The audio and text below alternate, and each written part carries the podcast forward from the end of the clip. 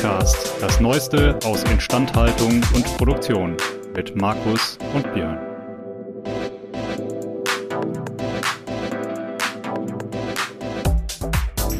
An dieser Stelle ein Dank an unseren Sponsor, denn dieser Podcast wird Ihnen präsentiert von Belfor DHD. Die Belfor DHD arbeitet jährlich an bis zu 3000 Maschinen und Produktionsanlagen von unterschiedlichen Herstellern. Das macht die Belfor DHD zu dem Dienstleister, wenn es um die herstellerunabhängige Wartung, Reparatur und Überholung von Maschinen und Produktionsanlagen geht. Mehr Infos zu unserem Sponsor finden Sie über den Link in den Show Notes. Herzlich willkommen zurück zu unserem kleinen FVI-Podcast und die meisten werden sich daran gewöhnt haben, dass mir gegenüber, wir wissen alle, welche Adjektive jetzt kommen, der gut aussehende, strahlende und gut gelaunte Markus A. Horner sitzt. Hallo Markus. Ja, Björn. Wie geht es dir heute? Perfekt. Ein wunderbarer Tag. Traumhaft blauer Himmel über dem Ruhrgebiet. Ich bin durchs Essener Moltke-Viertel gegangen. Das ist immer meine kleine Spazierrunde. Bildschön. Das äh, kann ich mir sehr, sehr gut vorstellen. Und letzten Endes bringt uns das Ruhrgebiet sofort auf das Thema unserer heutigen Folge. Nämlich es ist in aller Munde, Energiepreiserhöhung und Probleme der Industrie, diese Energiepreise zu tragen. Und von vielen natürlich daraus abgeleitet eine mögliche Deindustrialisierung Deutschlands und Probleme, die sich auf die Industrie auswirken können. Dementsprechend wollen wir das heute mal ein wenig thematisieren, welche Auswirkungen das denn kurz-, mittel- und langfristig haben könnte und vor allen Dingen natürlich auch, welche strategischen Bausteine, Stichwort Outsourcing, Insourcing, das auch nachher auf die Instandhaltung haben könnte. So, um schon mal vorneweg den Bogen zu spannen. Ähm, heißt, wir haben 45 Minuten Zeit, die Welt zu retten? Ungefähr, ungefähr. Ich glaube, wenn wir 46 Minuten brauchen, ist die Welt uns nicht böse. It's all in the day's work. It's all in the day's work uh, for Industry Repairman. Ähm, ein letzter Schluck vom Limoncello und dann kann es auch losgehen. Wenn wir uns die Lage mal vor Augen führen, wir haben eine äußerst ungünstige Situation in Deutschland, insbesondere, aber auch in ganz Europa, nämlich wir haben massiv erhöhte Energiekosten gegenüber eigentlich sämtlichen Konkurrenzländern, insbesondere USA und China. Das heißt natürlich, dass gerade für insbesondere energieintensive Produkte wir massive Absatzschwierigkeiten auf dem Weltmarkt bekommen, sobald die Nachfrage wieder auf ein Niveau sinkt, das ist auch von den deutlich kostengünstigeren Ländern befriedigt werden kann. Also derzeit haben wir an einigen Märkten noch den Sondereffekt, dass wir so hohe Nachfrage haben, dass der Preis eine nachgeordnete Rolle spielt. Ähm, diese Lage wird sich aber irgendwann auflösen und das heißt, dann wird irgendwann die Preissensitivität der Konsumenten und Abnehmer wieder zunehmen. Das heißt, irgendwie müssen wir es jetzt schaffen, diese massiv gestiegenen Energiekosten entweder zu subventionieren. Das wäre eine Möglichkeit. Das ist langfristig gesehen sehr, sehr teuer. Ähm, oder uns irgendwelche anderen Strategien zu überlegen, wie wir unsere Industrie am Laufen halten können. Ja, wobei wir das geschafft haben, muss ich sagen, dass über 20 Jahre uns da auch in eine einmalig schlechte Position zu manövrieren. Also wir haben uns derart in die Ecke gemalt, was unsere Energieversorgung und unsere Energietechnik angeht. Das, das muss man in einem Industrieland erstmal schaffen und das ist schon eine gute Leistung. Ähm, ja, das haben wir sehr, sehr konsequent verfolgt. Ähm dennoch, glaube ich, ich fürchte, das können wir leider erstmal als gegeben annehmen. Ja, äh, das, ist so ist. Das, das ist auch ähm, so schnell gar nicht mehr änderbar. Also alles genau. andere ist Illusion, denke ich. Genau. Und da, da, da kommt, glaube ich, der erste spannende, der erste spannende Faktor rein. Oder ich, ich möchte es mal so aufmachen. Ähm, ich sehe eigentlich drei Stoßrichtungen, die man jetzt, die, die es jetzt geben kann, ne, für eine, ein, ein Unternehmen, was irgendwie in diesem Sektor tätig ist, also sagen wir mal, chemische Industrie, relativ energieintensiv. Ähm, das heißt, sobald ich einen Grundstoff herstelle, der relativ leicht ersetzbar ist, auch durch andere Länder, durch andere äh, Produzenten, und ich habe einfach so massiv höhere Energiekosten ähm, und kann auch nicht in dem Maße optimieren, ähm, dass ich das irgendwie aus, ausgeglichen kriege, ja, der Vorteil ist, wir machen, wir machen das durch unsere hohen Lohnkosten auch wieder wett. Äh, das könnte man so sagen, ja. Ähm, auf jeden Fall, ich habe kaum eine Chance. Das heißt, über kurz oder lang wird es derartige Produktion sinn, nicht mehr sinnvoll in Deutschland geben. Vorausgesetzt, wir finden nicht eine Lösung, um die Strompreise wieder zu senken. Würde ich aber mal oder die Energiepreise im Allgemeinen, äh, würde ich aber mal hinten anstellen. Äh, zweiter Punkt ist natürlich der, den ich jetzt eben so in einem Halbsatz erwähnt habe, nämlich ich schaffe es in irgendeiner Form, zu optimieren. Sei es eine Einzelanlage, sei es in meiner Kostenstruktur, äh, sei es im Produktmix, wie auch immer, wie auch immer diese, diese Optimierung aussieht. Aber ich schaffe es auf jeden Fall dadurch, meine Kosten so weit runterzudrücken, dass ich in der Lage bin, weiter unter den gegebenen Standortfaktoren zu produzieren. Und die dritte Möglichkeit, die ich sehe als, als strategische Richtung, ist natürlich meine Produktion so auszurichten, dass ich Technologieführerschaft erreiche und Produkte herstelle, für die ich beliebige Preise in Anführungsstrichen abrufen kann, weil, weil kein anderer sie herstellen kann. Also das heißt, ich habe einmaliges Know-how, ich habe einen Standort, der das so produzieren kann und das kann kein anderer. Das sind so die drei Handlungsfelder, in denen wir uns im Moment bewegen. Fällt dir noch an ein weiteres ein? Ja, ich glaube, ich glaube, es ist so, dass entscheidend die Zeitachse ist. Ja.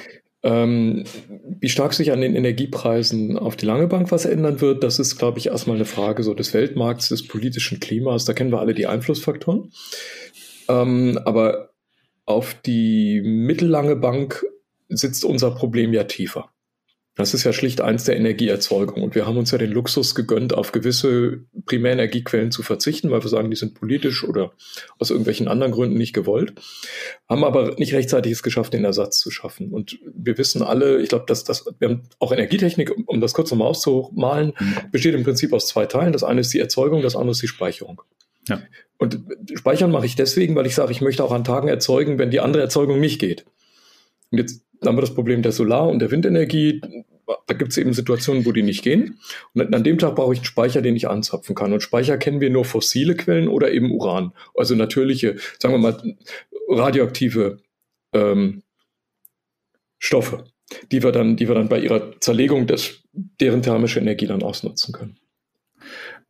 Gut, das sind aber ja, sage ich mal, eher natürliche Speicher, ne? also theoretisch. Ja, das sind, das sind die zwei, die wir kennen. Das sind genau, im Prinzip ja. auch Speicher von Sonnenenergie. Die waren halt nur ein paar Milliarden Jahre bei den, bei den Atomkernen oder ein paar Millionen Jahre bei den fossilen Quellen im Boden. Aber das sind im Prinzip Speicher von solarer Energie. Und die anderen, die wir dann immer diskutieren, die sind im Prinzip noch nicht da. Die hätten wir gerne. Das sind alles so Wunschvorstellungen. Genau, genau, genau darauf wollte ich hinaus. Ein bisschen ist, ja. wenn man das jetzt mal alles zusammen, also rechnet zusammen, addiert ist auch ein tolles Wort. Wenn man die zusammenrechnet, dann hat man so ein bisschen Pumpspeicher. Da muss man sich mal so vorstellen, wenn so ein ICE im Bahnhof losfährt, dann ist so ein Pumpspeicherkraftwerk auch gerade wieder leer. Also ja. dieser Speicher, der ist, das sind, das sind Bruchteilchen von Bruchteilchen von dem, was eine Volkswirtschaft braucht. Also das hält uns vielleicht ein paar Minuten, Stunden oder wenn wir vielleicht ganz toll sind, vielleicht einen Tag oder so am Leben. Aber das funktioniert alles nicht. Also das ist dieses, dieses Speicherproblem ist derzeit vollkommen ungelöst. Da machen wir uns gar nichts vor. Da geht technologisch nur fossil oder ähm, Uran, Plutonium, also irgendwas in Richtung Kernkraft. Das sind die Speicher, die wir haben. Und bei der Versorgung haben wir uns den Luxus ja gegönnt zu sagen, wir selber machen keine Kernenergie. Ja, da muss eben wer anders das tun. Hauptsache, wir machen die nicht bei uns. Und das ist dann halt in Belgien oder Frankreich hinter der Grenze. Das ist dann irgendwie gut für die Moral, aber so richtig, wenn wirklich mal jemals was passieren würde, vielleicht der Fallout bei unserem beliebten Westwind in Europa natürlich auch uns hier wieder vor die Füße. Das ist also im Prinzip egal, wo die stehen. Dann wird ja immer noch dieses Endlagerproblem rausgesucht. Das, ich glaube, da würden wir uns jetzt verzetteln, wenn wir da zu stark einsteigen. Aber für mich ist der Kernpunkt, ich habe mal dieses Fach studiert, Energietechnik und Verfahrenstechnik. Und wir haben damals als Teil dieses Studienganges gelernt, dass das eben ein sehr, sehr langfristiges Geschäft ist. Das liegt daran, dass man sich Dinge in die Welt stellt, die erstmal sehr, sehr lange halten. So ein Kraftwerk geht mal über 30 Jahre. Lebensdauer. Allein das Errichten geht nicht schnell. Da ist man schon mal zwei bis drei Jahre gut ausgelastet, je nach Größe und Komplikation und wo man im Prozess der, des Bauens anfängt. Aber zwei Jahre sind da gar nichts, um ein klassisches thermisches Kraftwerk in die Welt zu stellen. Sprich, diese Dinge leben sehr lang. Das macht man eben jetzt nicht kurz. Zumal, ich lasse jetzt mal die ganze Genehmigungs- und Bürokratiesituation sogar weg und tue mal so, als ob die Genehmigung schon erteilt sei. Und Davon brauche ich sehr viele, um das flächendeckend zu machen in einem Land, in einer Region oder eben überregional in ganz Europa. Und diese, das heißt, hier ist man jetzt im Gebiet der Strategie, weil man jetzt über viele, viele Jahrzehnte nachdenkt. Und an ja. dieser Strategie, glaube ich, hat es komplett gehapert bei uns. Und da stecken wir in einem lang, ganz langfristigen Problem fest. Das dürfen wir uns gar nicht irgendwie jetzt schönreden, sondern das ist etwas, das kriegen wir kurzfristig nicht mehr aus dem Dreck gezogen. Also das ist ein wichtiger Punkt. Das ist ein langfristiges Problem. Ich glaube, viel, viel wichtiger als das, was sozusagen bis heute nicht passiert ist, ist natürlich immer das, was ich heute mit der Erkenntnis von damals und dem, was ich heute weiß, noch steuern kann. Und da kommt, glaube ich, ein ganz, ganz entscheidender Faktor rein, der im Moment leider auch nicht stattfindet in dem Maße, wie er stattfinden müsste. Wir lernen nicht dazu. Äh, nein, ich glaube, wir sind einfach, also um ehrlich zu sein, ich habe eher den Eindruck, man ist einfach abgelenkt und, und lässt sich aber sozusagen über die Dringlichkeit, ähm, über die wichtigen Dinge, ne, klassische Eisenhower-Matrix, einfach hinwegtäuschen. Und ein, ein ganz, ganz wichtiger Aspekt, und das ist auch das, was der größte Problempunkt an der aktuellen Subventionspolitik ist. Eine Subvention kann eine Brücke schließen. Kurzfristig. Das setzt, das setzt aber voraus, dass ich die Weichen stelle, eine Strategie zu erstellen, wie ich mittel- und langfristig versuche, dieses Problem zu lösen. Und genau da entsteht meines Erachtens nach gerade die Lücke. Es gibt die meines Erachtens nach schön klingende Erzählung, die aus den von dir eben schon ausgeführten Gründen so nicht ganz funktionierende, ähm, mehr davon, dass wir das ja mit regenerativen Energien egal welcher Art, ja, das, will jeder, das, das will jeder von uns. Das ist, glaube ich, auch ein fundamentales Problem in der Diskussion. Wenn man über das heute spricht, dann wird irgendwie immer so getan, als ob man das grundsätzlich ablehnt. Jeder von uns will regenerative Energien. Jeder von uns will die direkte Nutzung von solarer Energie. Da gibt es, glaube ich, gar keine Debatte. Die Frage ist, was machen wir heute, morgen und übermorgen, und zwar im genau. Raum von 24 Stunden oder nur wenigen Monaten? Und da müssen wir klar sagen, da ist das derzeit alles nicht gelöst. Ja, respektive, also genau, genau das ist der Punkt. Und vor allen Dingen ist dabei wichtig, wenn man jetzt mal die volkswirtschaftliche Perspektive einnimmt, also nicht des individuellen Energieverbrauchs, sondern ich sag, wenn, wenn man jetzt zum Beispiel mal sowas wie Terminmärkte sich vor Augen führt, ist es wichtig, heute einem Terminmarkt eine Perspektive zu bieten, was denn in ein, zwei, drei, vier, fünf Jahren passieren wird. Und genauso, und das ist noch viel wichtiger, und das ist meines Erachtens nach das größte Versäumnis, das wir im, das im Moment vorliegt bei uns. Wir bieten auch Investoren weder Planungssicherheit noch eine Perspektive, wie sie ihr Geld zurückverdienen sollen. Ähm, und dadurch, dass man jetzt noch hingeht und eine, ein, ein meines Erachtens nach Gedankenkonstrukt wie eine Übergewinnsteuer konstruiert, wo ja, ich dann nämlich den letzten Anreiz aus dem Markt. Das ist natürlich genau. Und, und, und dementsprechend meines Erachtens nach in der Energiepolitik bewegen wir uns da, glaube ich, in, in, in eine völlig falsche Richtung. Aber ähm, ich glaube, das, das ist vielleicht auch so der Rahmen jetzt für dieses weitere Gespräch, was wir da haben. Wir, wir werden jetzt nicht kurzfristig irgendwelche Lösungen entwickeln. Langfristig, glaube ich, genau. gibt es so gut wie keine Perspektive. Das ist schon eine desaströse Situation. Das muss man klar sagen. Also für eine Politik und eine Gesellschaft ist Energieversorgung so derart relevant und das ist so ein Herzstück der Gesellschaft, dass ich eigentlich erschrocken, erschrocken bin, wenn ich war, als ich die letzten Wochen diese, diese Medien aufgemacht habe, man liest diese Diskussion, dann hat man das Gefühl, das ist im Herzen der Bevölkerung noch gar nicht angekommen. Die merken das natürlich derzeit am Geldbeutel, aber nicht im Großhirn. Und da wir da langfristig jetzt, glaube ich, also lang, sagen wir mal, über einen Zeitraum von den nächsten zwölf Monaten, 24 Monaten, da eigentlich keine perspektivische diesen, diesen Endpunkt der Brücke, was du beschrieben hast, der ist ja nicht mhm. da. Das heißt, wir würden ja, ja diese, jeder würde den Weg mitgehen, wenn wir sagen, okay, da geht's über eine Schlucht drüber, da hinten ist aber ein Punkt, wo ich hin will und ab da geht's sicher weiter. Das, das genau. haben wir derzeit nicht. Das heißt, ich glaube, eine der größten Fragen, die wir momentan haben, ist, wie überleben wir jetzt aus der energietechnischen Seite diese nächsten 12 bis 24 Monate? Und zurück auf die Industrie, um auf deine Frage zu kommen. Ich glaube, genau. Option zwei ist die Option der Wahl.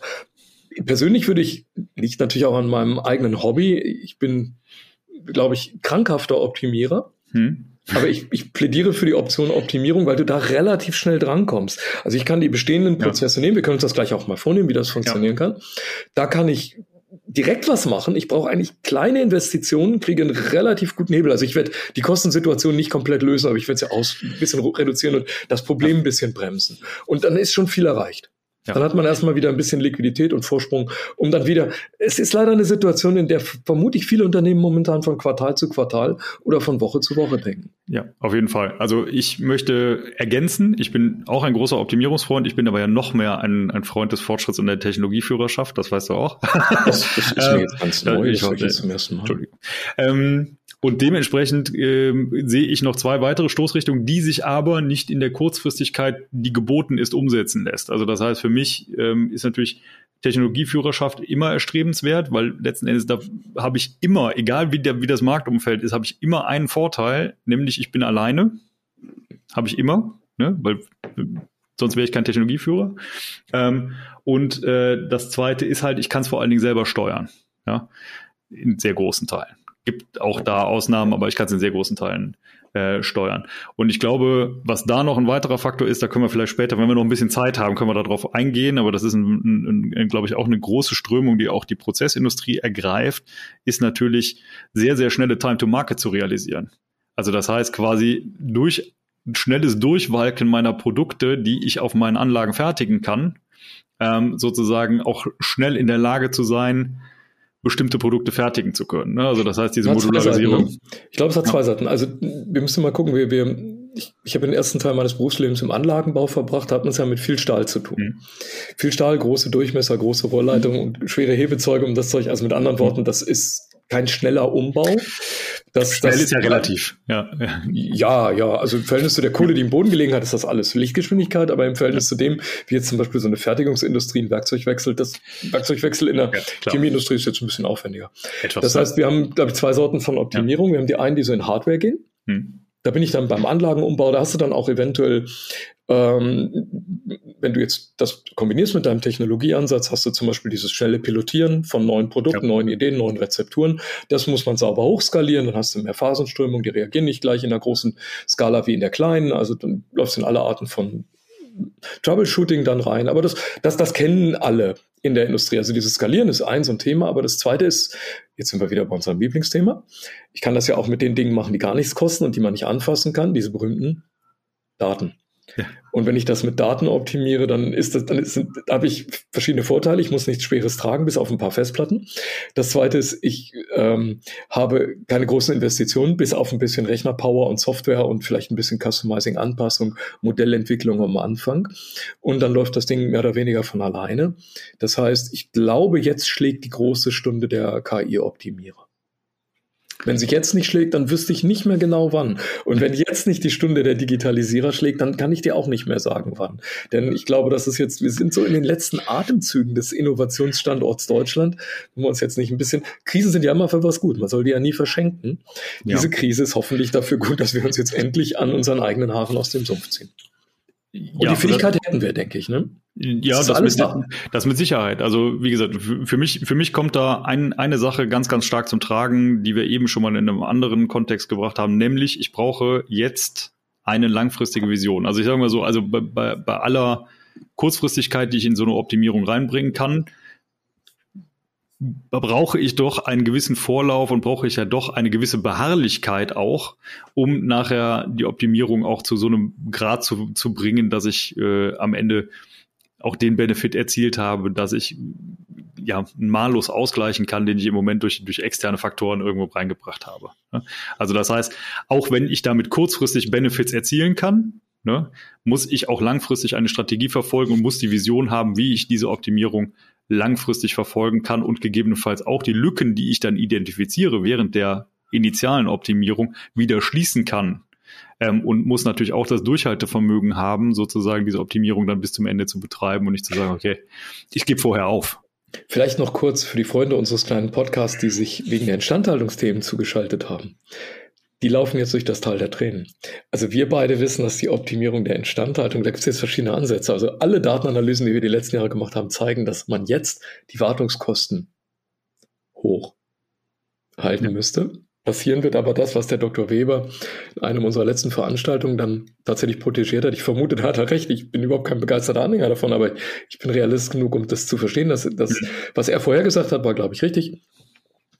Ähm, jetzt wird wieder gespart. Wo, wo spart man? An den Zahnarztbesuchen. Also anstatt zu sagen, ich putze mir weiterhin die Zähne, das hat jetzt mit meiner finanziellen Situation nichts zu tun, ob das Gas jetzt teuer ist oder nicht, ich muss Zähne putzen, sonst brauche ich in ein paar Jahren ein Implantat oder zumindest mal meine Kariesbehandlung.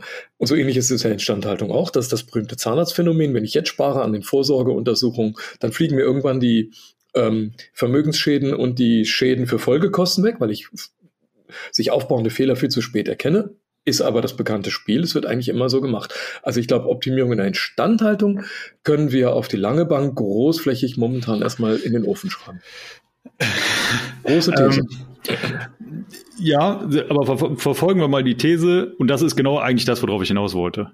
Wenn wir diese These verfolgen, ist es dann überhaupt möglich, sinnvoll über eine Optimierung das aufzufangen, was uns an, so, an anderer Stelle geschadet hat. Und da sage ich persönlich, also meine Antwort auf diese Frage ist nein.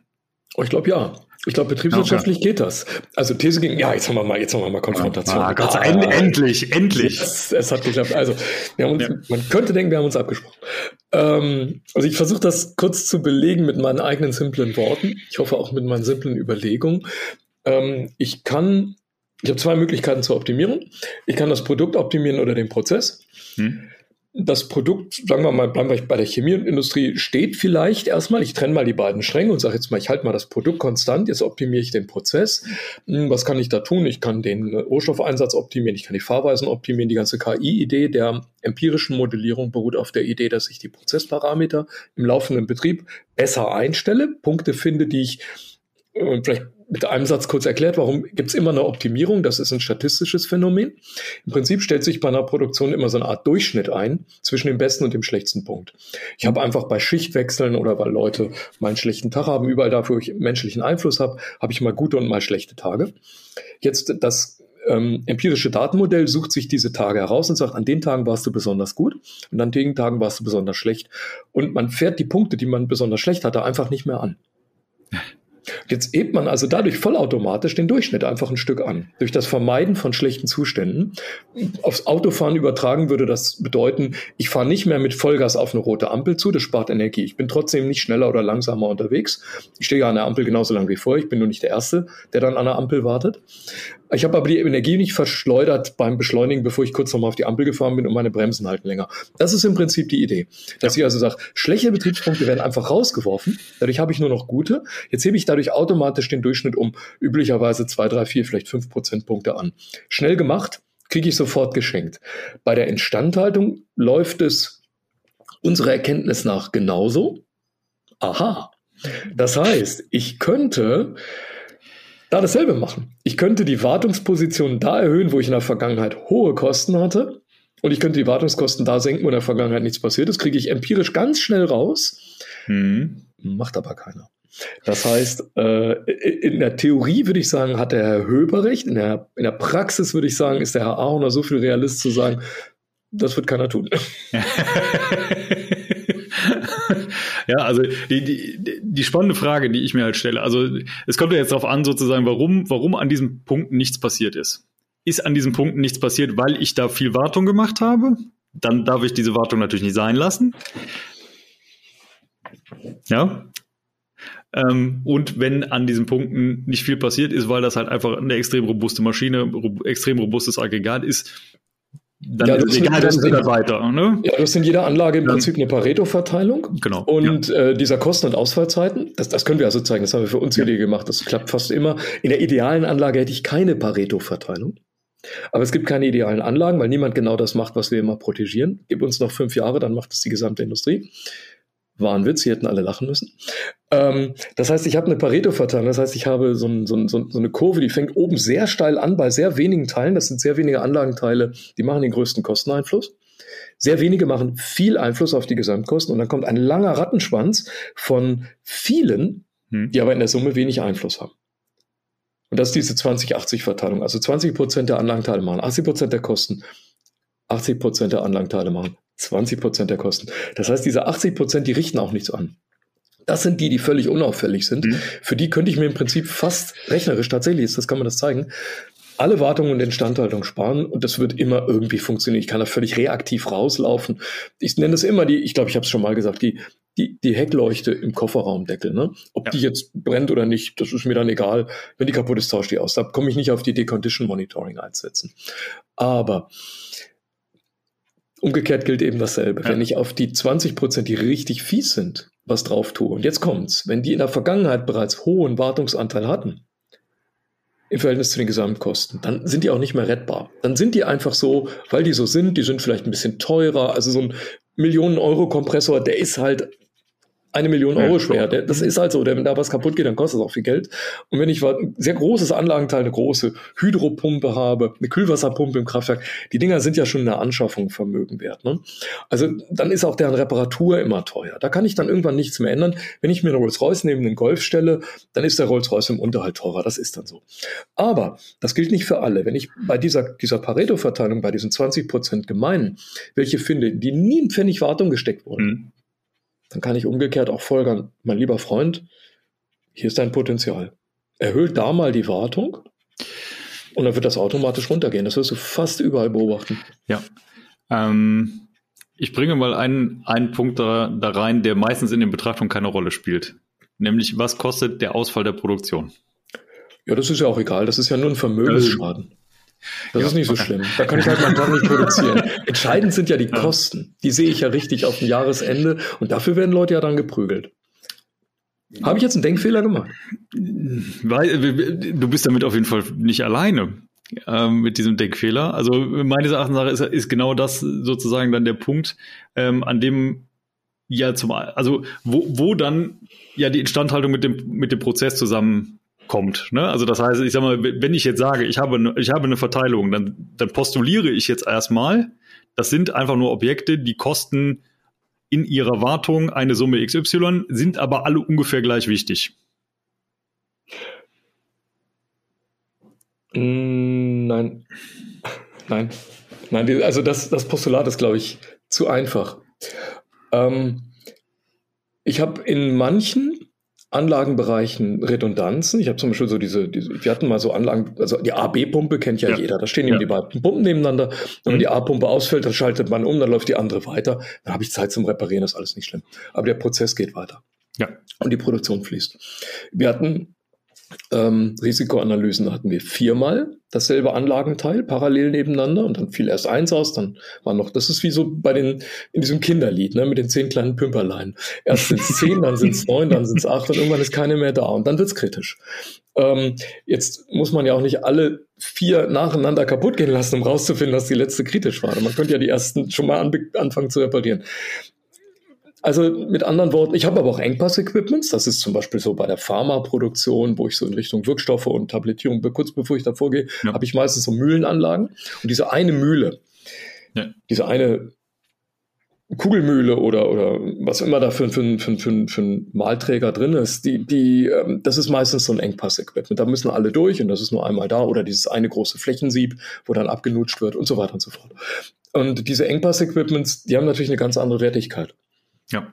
in diesem Prozess. Die versuchen wir rauszufiltern, indem wir das über den wir bilden Risikomodelle für diese Dinge, auch vollautomatisch. Aber das ist dann schon wieder ein neues, neues Thema. Genau, aber das, was ich meine, wenn ich, wenn ich wirklich einfach nur über Verteilung gehe, dann habe ich nicht drin. Ne? Also wenn ich einfach sage, ich, ich mache eine Kostenverteilung ohne eine weitere Risikopriorisierung, habe ich es nicht drin.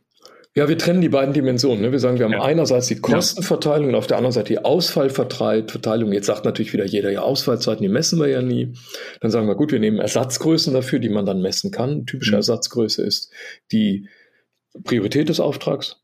Also die, gemeldet wird ja immer Priorität eins, damit die faulen Instandhalter endlich, das war Ironie, damit die faulen Instandhalter endlich mal losrennen die tun ja nie was, wenn man denen nicht ständig Alarmmeldungen schickt und irgendwann sitzt da aber jemand in der Arbeitsvorbereitung, der ist dann ein bisschen ruhiger und sagt, nee, das hat vier Stunden Zeit, das hat acht Stunden Zeit, da kann ich sogar eine Woche warten oder das machen wir beim nächsten Stillstand. Der verteilt die Prioritäten dann nochmal neu. Aber auch dann bleiben Aufträge über mit Priorität eins, die sofort gemacht werden müssen. Und die sind dann meistens auch störungsbedrohend. Also Störungen, die wirklich produktionsbedrohend sind. Und die sind dann auch wirklich ganz, ganz schnell zu machen.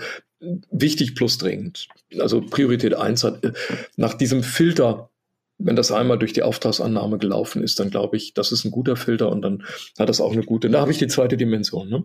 Also Kosten versus Ausfall. Hm. Und darüber kriege ich auch die Kritikalität. Denn es ist ja, wird ja nichts mit Ausfall bedrohend gemeldet, wenn ich noch ein B-Ersatzteil habe. Das ist also in der Theorie. das, Weiß ich nicht. Wenn es meine Lieblingspumpe ist oder so, dann kann das ja schon mal sein. Ne? Ja, Lieblingspumpen werden natürlich bevorzugt. ja, ja, die Lieblingsgleitring, doppelte. Gleitringdichtung. Ähm, ja, ähm, nur das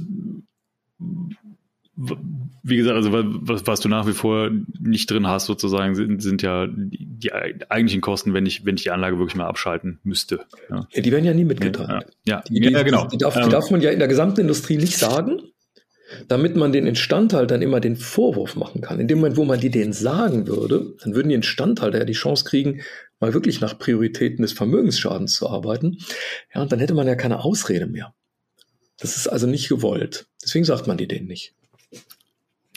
Ja, aber, so und jetzt kommt, jetzt kommt mir, ist ein aber. Stückchen, mir ist hier ein Stückchen Ironie runtergefallen. Das ist hier gerade ja, am Boden. Das ich ich, ich, ich habe es gefunden. Ich habe es gefunden. Okay. Also, danke. ähm, letzten Endes, um, um, also wir, wir kreisen ja gerade immer im, im, Gesamt, im Gedankengerüst der Optimierung. Ja? Wir kommen ja von den Energiekosten. Ne? Wir kommen ja von den Energiekosten. Als Treiber. Ja. Ähm, dementsprechend, also gerade je nach, je nach Prozess kann es ja sogar so sein, wenn wir jetzt nochmal die Energiekosten mit reinnehmen. Ich muss den Prozess abstellen wegen Defekt. Mhm. Ja, muss ihn danach aber wieder anfahren, was in aller mhm. Regel sehr viel Energie kostet. Wäre da nicht zum Beispiel eine weitere Optimierungsgröße, die sich lohnen würde? Die Kontinuität des Prozesses. Gegenüber der reinen Anzahl Ausfälle, Ausfallkosten, ja, das ist eine gute Frage.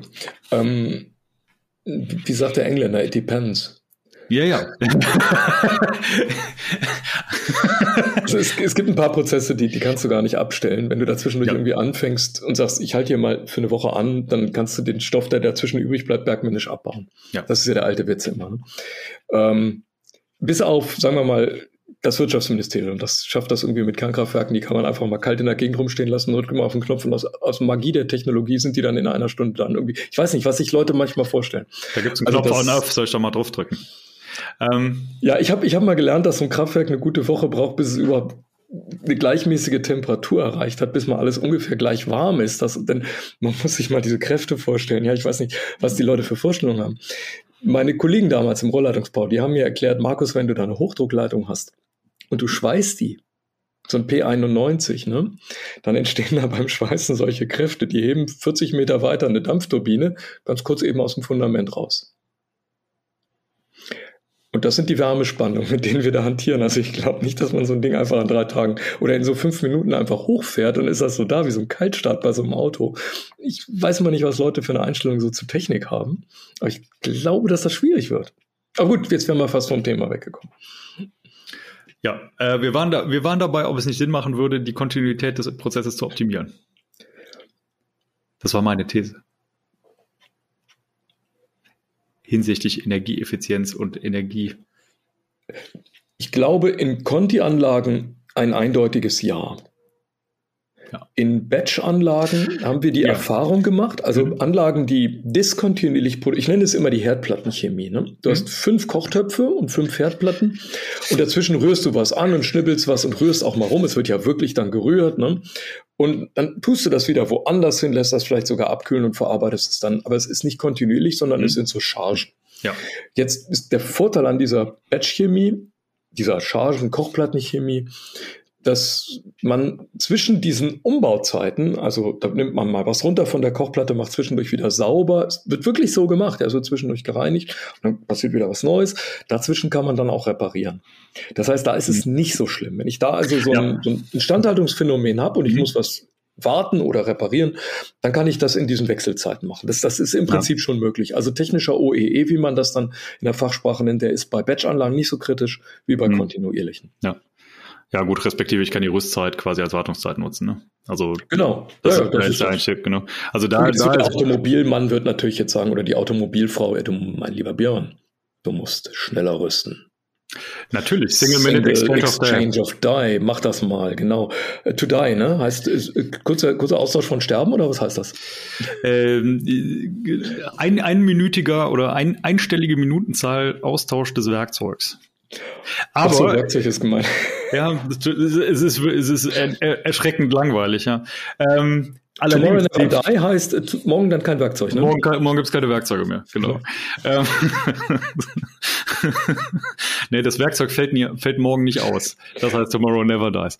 Yes. Ähm, äh, das, äh, aber was daran spannend ist, also der, der Gedanke von äh, SMED ist halt in dem Sinne ja schon gut, weil es halt genau diesen Optimierungsansatz ja verfolgt. Zu sagen ja. quasi, ähm, ich externalisiere Rüstzeiten. Also das heißt, ich, ich versuche alles, was ich vorbereiten kann, vor, zu, zu machen, ohne, ohne das aktive Asset zu binden. Ne? Ja. Und ich glaube halt auch da liegt halt äh, das Größte, also da, da, das, da ist ja quasi diese, diese Kontinuität des Prozesses ist ja nur ein Aspekt davon, zu sagen, ich kann mein sehr, sehr teures Asset optimiert nutzen. Und der Gedanke ist genau der gleiche. Ne? Also mein sehr, sehr teures Asset ist meine Anlage, ist mein Equipment oder ist meine Werkzeugmaschine. Ähm, der Gedanke ist eigentlich immer der gleiche, nämlich ich möchte quasi alles, was ich mal teuer gekauft habe, möglichst viel Zeit nutzen können. Ich glaube, das ist ein wichtiger Punkt. Das ist eigentlich eine lustige Situation. Man könnte jetzt sagen, von der Autoindustrie lernen als Siegen lernen. Die Autoindustrie versucht seit Jahren, dieses, ähm, diese Fließproduktion hinzukriegen. Und das Lustige ist, die Chemieproduktion hat die seit fast einem Jahrhundert und ist sich dessen aber eigentlich so gar nicht bewusst, dass das irgendwie ein Monstervorteil ist. Außer das sind Fettstoffe. Bitte? Außer das sind Feststoffe. Dann fließen nicht, dann kugeln die. Kommt ein Feststoff in den Laden und sagt, ich möchte bitte rumkugeln. Ja. Ähm, aber die, ähm, die Chemieindustrie hat das, die Prozessindustrie, ja. da fließt das alles, geht ja auch nicht anders, sonst mhm. platzt ja das Rohr. Äh, und die Autoindustrie hätte es gerne. Und umgekehrt hat die Autoindustrie Dinge und die Chemieindustrie ignoriert das seit vielen Jahrtausenden, nämlich zum Beispiel dieser schnelle Werkzeugwechsel. Wir haben das ähm, in einem Werk für pharmazeutische Wirkstoffe mal, das war glaube ich in Dresden vor vielen Jahren schon vorgeschlagen. Die hatten sehr viele von diesen drei Wegeventilen und Verschlauchungen zwischen den einzelnen Rührkesseln. Ja. Und die wurden jedes Mal einzeln mit der Hand wieder aufgesetzt, angebaut etc. Wir haben gesagt, legt euch doch für diese typischen Produkte, die immer kommen, und ihr kennt ja euren Produktionsplan, ihr wisst ja, wann das kommt, also zumindest auf Tagesbasis, legt euch doch diese Verschlauchung vorbereitet schon mal hin. Hm. Das wäre auch gegangen, also räumlich, äh, mengenmäßig, gewichtsmäßig, man kann das auch transportieren. Das war also alles nicht hm. so ein Riesendrama in der Halle, hätte man machen können. War ein Riesenerfolg. Ja. Durch diese Vorbereitung. Das war einfach die simple Idee aus der Autoindustrie, das mitzunehmen, bereite doch mal dein Umrüsten vor. Ja, ja. Also, also eindeutiges Ja. Ja, dementsprechend. Also es, es gibt mit Sicherheit Dinge, ähm, ich möchte jetzt niemandem zu nahe treten, aber ich glaube, die japanische Autoindustrie hatte durchaus den ein oder anderen Anteil an diversen Optimierungsmaßnahmen in der automobilen Technologie.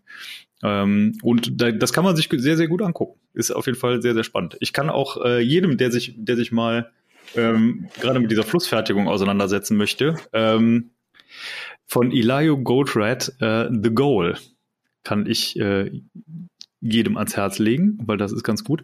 Äh, Markus zeigt ein anderes Buch, das kenne ich persönlich nicht. Toyotas Geheimrezepte. Ach, das war von dem berühmten Mike, des Weltmarktführers. Ne? Also ja. die, ähm, ja, also der untersucht seit Hunderten von Jahren die, die Firma Toyota. Ja. Das ist also ein interessant, nach wie vor ein interessantes Studienobjekt. Ich habe hier noch so ein zweites, das habe ich immer geerbt. Ja, genau, Toyotas Geheimrezepte. Habe ich auch mal geschenkt bekommen. Ja. Ähm, es, es wiederholt sich dann nach einer Zeit. Ich war mal in so einem VDI-Ausschuss da haben wir ganzheitliche Produktionssysteme versucht in den Mittelstand zu bringen. Das ist ein sehr zähes Geschäft, muss man sagen. Und das ist im Prinzip diese Übertragung der, der Toyota-Idee. Mhm. Ähm, ich glaube, man, das Potenzial daran zu scheitern ist ebenso hoch wie das Potenzial, es niemals richtig zu verstehen. Ich, ich bilde mir nicht ein, ich, ich will jetzt nicht sagen, ich habe es verstanden und komplett nachempfunden, aber ich glaube, so die, die Kernideen, sich mal zu überlegen, wie ist das eigentlich historisch entstanden in Japan, ist sehr, sehr wichtig. Hm. Dann sich zu überlegen, was sind eigentlich die Riesenvorteile. Vieles von dem, es geht in Richtung Liquidität und Geldfluss. Also ich ja. glaube, diese, diesen, diesen Gegensatz aufzuheben zwischen, und das ist, glaube ich, die große Chance, die man sich da bewusst machen kann, zwischen, äh, man hat ja immer so diesen Materialfluss in die eine Richtung, der Geldfluss geht ja eigentlich in die Gegenrichtung, ist aber nicht synchron. Also mhm. hat auch nicht synchrone Stellen oder dieselben Stellen, an denen das Geld rausfließt aus dem Unternehmen. Und dadurch entsteht, glaube ich, diese Divergenz. Und das ganzheitliche Produktionssystem versucht, das aufzuheben. Ich glaube, ein ganz, ganz wichtiger Punkt, den du gerade gesagt hast, dass Geld und Material in verschiedene Richtungen fließen, ist wichtig. Ein noch viel wichtigerer Punkt ist, glaube ich, eine Sache, nämlich der Takt. Ja, dummerweise. Die der, Zeit ist nicht dieselbe. Nee, die Zeit ist nicht dieselbe. Ich, ja, viel Chaos, bevor ich welches kriege.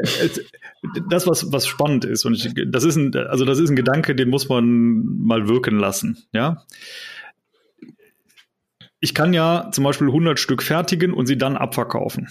Ja, so, dann habe ich die Zeit gebraucht, um 100 Stück zu fertigen und erst dann habe ich Geld verdient. Muss man sich leisten können. Exaktamente. So, ich kann aber auch im Extremfall, ne, Mathematiker würde sagen im Limes, äh, könnte ich ja sagen, ich verkaufe nach jedem Stück. Und diese die, die, dieser Unterschied sozusagen, wie, wie lange brauche ich, um aus einem angefangenen Produkt Geld zu machen? Ja, also vorne geht ein Klumpen Stahl rein und hinten kommt Geld raus. Sich mal anzugucken, wie, wie kann ich diese Zeit möglichst kurz machen? Das muss ja nicht nur, das, das sind nicht nur technische Prozesse, das sind auch teilweise organisatorische Dinge und so weiter, die einfach eine riesige Rolle spielen. Und ja, alleine, ja. alleine darüber mal nachzudenken, sozusagen, dass die eigentliche Wertschöpfung erst dann entsteht, wenn es beim Kunden steht. Und es der bezahlt hat. Und erst bezahlt hat. Genau. Mir hat mal jemand erklärt, die große Vision von Amazon ist, es zu liefern und das Geld zu kassieren, bevor ich weiß, was ich überhaupt haben wollte. Das, ähm, ja, also im, im Extremfall ist das auf jeden Fall, ist das so, ne? Ähm, respektive, man muss ja auch sagen, also im, im, gerade im Handel, also zum Beispiel auch in der Modebekleidungsindustrie, ist es ja so, ich, vertre also ich vertreibe ja quasi auf Kredit. Ich habe ein Zahlungsziel von 60 Tagen bei meinem Lieferanten und verkaufe sofort ab, idealerweise bevor die 60 Tage abgelaufen sind und bezahle dann meinen Lieferanten und in der Zwischenzeit habe ich meinen Gewinn schon gemacht. Das heißt, ich habe null Prä-Invest und damit quasi mein Geld verdient. Ne? Ja, also das ist ja die Übersetzung des alten Satzes, wie kann ich wissen, was ich kaufen will, bevor ich es bezahlt habe? So, sozusagen, ja. Äh, indem ich Amazon frage, scheinbar. Ah. Ähm, äh, ja, sollen, sollen wir noch ganz kurz das Thema äh, Outsourcing, Insourcing streifen? Ja. Ich glaube, für, für viel mehr reicht es nicht mehr. Ja. Ähm, das heißt, Outsourcing, äh, Outsourcing ist teurer. Äh, definitiv. Wenn man, wenn man, Insourcing richtig macht, ist Outsourcing teurer. wenn man Insourcing nicht so gut kann, dann ist Outsourcing besser. und, und, wenn man viele Analysten hat, ist Outsourcing auch besser. vereinfacht, etwas vereinfacht. Das, das, war, das war wirklich eine sehr kurze, eine sehr kurze ähm, ja. Zusammenfassung. Ja, wir, äh, haben das, wir haben den Fall ja mal gehabt, also ich erzähle den ja immer wieder. Wir haben viele Jahre lang äh, Outsourcing, das ist wirklich lustig, Outsourcing, Insourcing vergleicht, verglichen, vergleicht, toll, verglichen. Und ähm, wir hatten also einmal diesen, diesen, ach, das war so eine Traumsituation.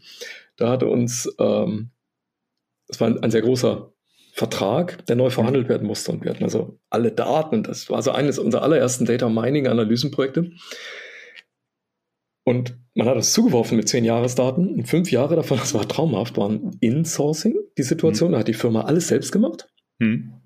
Also es war kein echtes Insourcing, man hat es einfach mit eigenem Personal in der traditionellen Form gemacht. Danach hat man über diese Paragraph 613 Geschichte dann die ganzen Mitarbeiter einem Dienstleister gegeben und hat es dann mit denselben Mitarbeitern, die hat, also das Know-how und alles war alles da, hat man das bei einem Dienstleister organisiert. Und da hatten wir auch die fünf Jahre Daten. Hm. Jetzt dürfen alle Beteiligten zwei Sekunden raten, welche Variante die günstigere war. Also jetzt muss ich dazu noch sagen, die Mitarbeiter haben alle vom Chemietarif in den Metalltarif gewechselt. Also als die outgesourced waren, war der Tarif günstiger pro Kopf als vorher. Ja, Insourcing war ungefähr so 10% billiger. Das, der Vorteil am Outsourcing war wirklich nur, dass es planbar über fünf Jahre wurde, weil man einfach eine fixe Rate, Flatrate bekommen ja. hatte. Da war dann alles drin. Ob der Outsourcing-Partner damit immer glücklich ist mit so einer Rate, das ist dann auch noch eine Frage, denn er muss jetzt auf einmal dieses ganze Management, diese Steuern selber aufbauen. Meistens holt er das, versucht er das über Projekte wieder reinzuholen. Wenn das nicht klappt, dann rutscht er, wenn er Pech hat, in eine Situation, dass er sich selber ein bisschen unterboten hat, weil er seine Kosten und vielleicht auch diesen Instandhaltungsbedarf der Anlage falsch eingeschätzt hat. Und diese Dinge sind schon passiert. Hm. Dann neigen Dienstleister auch dazu, im vierten Jahr nicht mehr mit dem vollen Elan ins fünfte Jahr einzusteigen. Sprich, da bleibt dann auf einmal sehr viel liegen. Und wenn dann dieser Vertrag nach fünf Jahren neu verhandelt werden muss, dann kriegt man auf einmal eine ganze Menge Investitions- oder Instandhaltungsrückstau. Den erbt man dann auch. Und das ist die Folge dieser Projekte. Das ist alles schon da gewesen. Muss nicht passieren, ist aber auch nicht selten. Ich wollte gerade sagen, es klingt jetzt nicht unbedingt nach einer Sondersituation, die noch nie vorgekommen wäre. Eine, eine, eine spannende Frage, die sich meines Erachtens nach noch anschließt, ist, kann man nicht eine Situation konstruieren, in der man so gewinnbringend In- und Outsourcing verbindet, zum Beispiel über Daten? Das war unser Vorschlag damals. Also die Antwort ja. Bevor du die Frage gestellt hast, ja. Ja, das geht. Wir, wir nennen das eine flexible Schnittstelle. Wir haben dann dieses Design gemacht, haben gesagt, was der eigene Betreiber wirklich können muss, ist das Controlling aller Leistung. Hm. Geht aber weil er ungefähr weiß, was auf allen technischen Plätzen mal irgendwie über lange Zeit aufgelaufen ist. Und technische Plätze haben einen riesen Vorteil in der Technik. Daher der Name technische Plätze, glaube ich. Sie sind sehr träge. Sie sind insgesamt eigentlich sehr gutmütig. Sie reißen mal aus. Du hast mal so ein, unser beliebter Kompressor, da geht der halt kaputt, dann kostet er auch viel Geld. Mhm. Aber die, gegen die Ausreißer kann man eh nichts tun. Die passieren statistisch. Die Frage ist nur, wann und wem. Alle anderen sind eigentlich gutmütig. Das heißt, die machen nicht so riesen Sprünge in ihrem Verhalten, auch nicht in mhm. ihrem wirtschaftlichen Anspruch. Also da springen jetzt nicht die Gelder von einem zum anderen, sondern man sieht gute Trends im Allgemeinen. Und man sieht vor allem dieses 80-20-Verhalten, also 80 Prozent sind auch hier gutmütig und tun gar nicht so viel. Da bringt das dann übrigens auch nichts, wenn ich meine Erwartungs- und Inspektionspläne bis ins Ultimo optimiere, denn die Dinger tun eh nichts. Hm. Also diese Idee steht wirklich da drin zu sagen, guck auf diese 20% Treiber von Kosten und Ausfall. Die sind übrigens nicht dieselben. Ne? Also 20% Kostentreiber sind andere 20% als die Verfügbarkeitstreiber. Streng genommen habe ich es also mit zweimal 20 Prozent in der Anlage zu tun, aber wenn ich die im Griff habe, habe ich die ganze Anlage gut im Griff. Das ist so der Trick für eigentlich alle Outsourcing-Partner. Aber wenn man das weiß, dann besteht schon fast kein Grund mehr, es zu tun. Oder ich steuere den Outsourcing-Partner so, dass er schon fast keine Freude mehr hat. Also ich behaupte mal eins als böse These, diese ganzen Bonus-Malus-Systeme, diese ganzen Pönalen, die da durch die Märkte geistern, durch die Verträge, diese ganzen Key Performance Indicators und Kennziffernmodelle, die man da macht, die beruhen auf Nichtwissen. In dem Moment, wo ich diese Datentransparenz habe, brauche ich das nicht mehr.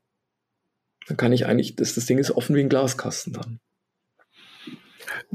Ja, was ja, sagen wir mal, je nach äh, Kontraktgestaltung Fluch und Segen sein kann. Ne?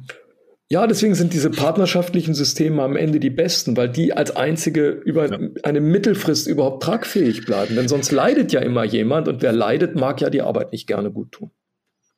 Das ist genau das Problem, respektive ich, ich persönlich halte es auch äh, für, die, für die sinnvollste Variante, also ein gemeinsames Ziel zu haben in irgendeiner Form. Ne? Also wie auch immer man das ausgestaltet, ich glaube, da gibt es jetzt verschiedene Spielarten, ähm, wie man diese formulieren kann. Ähm, aber nicht allen gemein ist, dass man natürlich eine Form der Transparenz braucht, und zwar eine sehr tiefgehende Transparenz. Jetzt haben wir wahrscheinlich auch gerade verraten, warum Deutschland keine Digitalisierung macht. Niemand will diese Transparenz. Hm, ja. Aber das dürfen wir nicht verraten. Das bleibt jetzt unter uns. Ja. Hört uns ja auch keiner zu. Ja, natürlich, das ist ja der ja. Riesenvorteil. Ja, genau. Niemand das weiß das. Ja, eben. Äh, wir haben auch die 45 Minuten Schallmauer, also Audiomauer sozusagen durchbrochen. Und dementsprechend würde ich mich langsam dem Ende der Folge zuwenden. Hast du noch abschließende Worte, Markus? Selbstverständlich. Unser Lieblingsverein, das Forum Vision Instandhaltung, bietet natürlich genau die besten Voraussetzungen, um, ich glaube, das ist jetzt schon praktisch, das ist schon so wie so ein Psalm, den ich hier immer herunterbete, um genau diese Einsichten zu vermitteln, wo man genau die Leute trifft, mit denen man genau diese Ideen diskutieren kann. Und ich hoffe, die sind konträr, denn alles, was wir hier sagen, sind ja nur zweier Leute Ansichten. Es gibt natürlich noch tausend weitere. Und diese tausend findet man eben im Forum Vision Instandhaltung. Ich glaube, da immer ganz hübsch aufbereitet und man hat auch so ein ganz gutes Netzwerk und das ist letztlich der Verein, der diesen Podcast möglich macht. Ich rufe auch hier wieder psalmmäßig dazu auf, äh, diesen Verein zu unterstützen, ihm beizutreten. Je größer das Netzwerk ist, desto leistungsfähiger sind wir alle und desto mehr, glaube ich, können wir da bewegen. Und das wäre eine schöne Sache. Das ist genau das, was wir da vorhaben. In Deutschland diese Sichtbarkeit der Produktion und Instandhaltung erhöhen. Vielleicht sagen wir mal überhaupt dieser ganzen Industriewelt, denn Viele der Energiediskussionen, um jetzt nochmal diesen Bogen ganz an den Anfang zu schließen, wir haben beruhen vielleicht auch auf Unkenntnis und da muss man vielleicht auch mal erklären. Ich glaube, Industrie ist nach wie vor ein massiver Sektor, der den Wohlstand der Bundesrepublik und ihrer Bevölkerung sichert. Deswegen halte ich es für lohnenswert, nicht, um deine Frage ganz vom Anfang zu beantworten, ich würde nicht so gern deindustrialisieren. Nö, ich könnte da auch ganz gut drauf verzichten und vielleicht um äh, an deine Vorrede äh, anzuschließen. Ich glaube halt ein, ein Faktor, der, der mir immer wieder bewusst wird, äh, Industrie und auch Technik haben halt häufig ein Kommunikationsproblem und dementsprechend sehen wir es auch ein bisschen als unsere Aufgabe oder wünschen wir uns als Forum Vision Instandhaltung da halt auch eine entsprechende Kommunikation ähm, auf die Beine zu stellen. Und ich glaube halt auch gerade Instandhaltung und Produktion haben auch im Unternehmensumfeld nicht immer das leichteste Standing und nicht immer das beste Standing, dementsprechend auch da eine gewisse, ähm, eine gewisse Stimme zu bekommen und sozusagen auch eine gewisse Ausdrucksstärke zu erreichen, ist da mit Sicherheit wünschenswert und dementsprechend, wie gesagt, wenn Sie sich austauschen wollen und ähm, mit Gleichgesinnten zusammenarbeiten wollen, ist das Forum Vision Instandhaltung die beste Stelle, um das zu tun.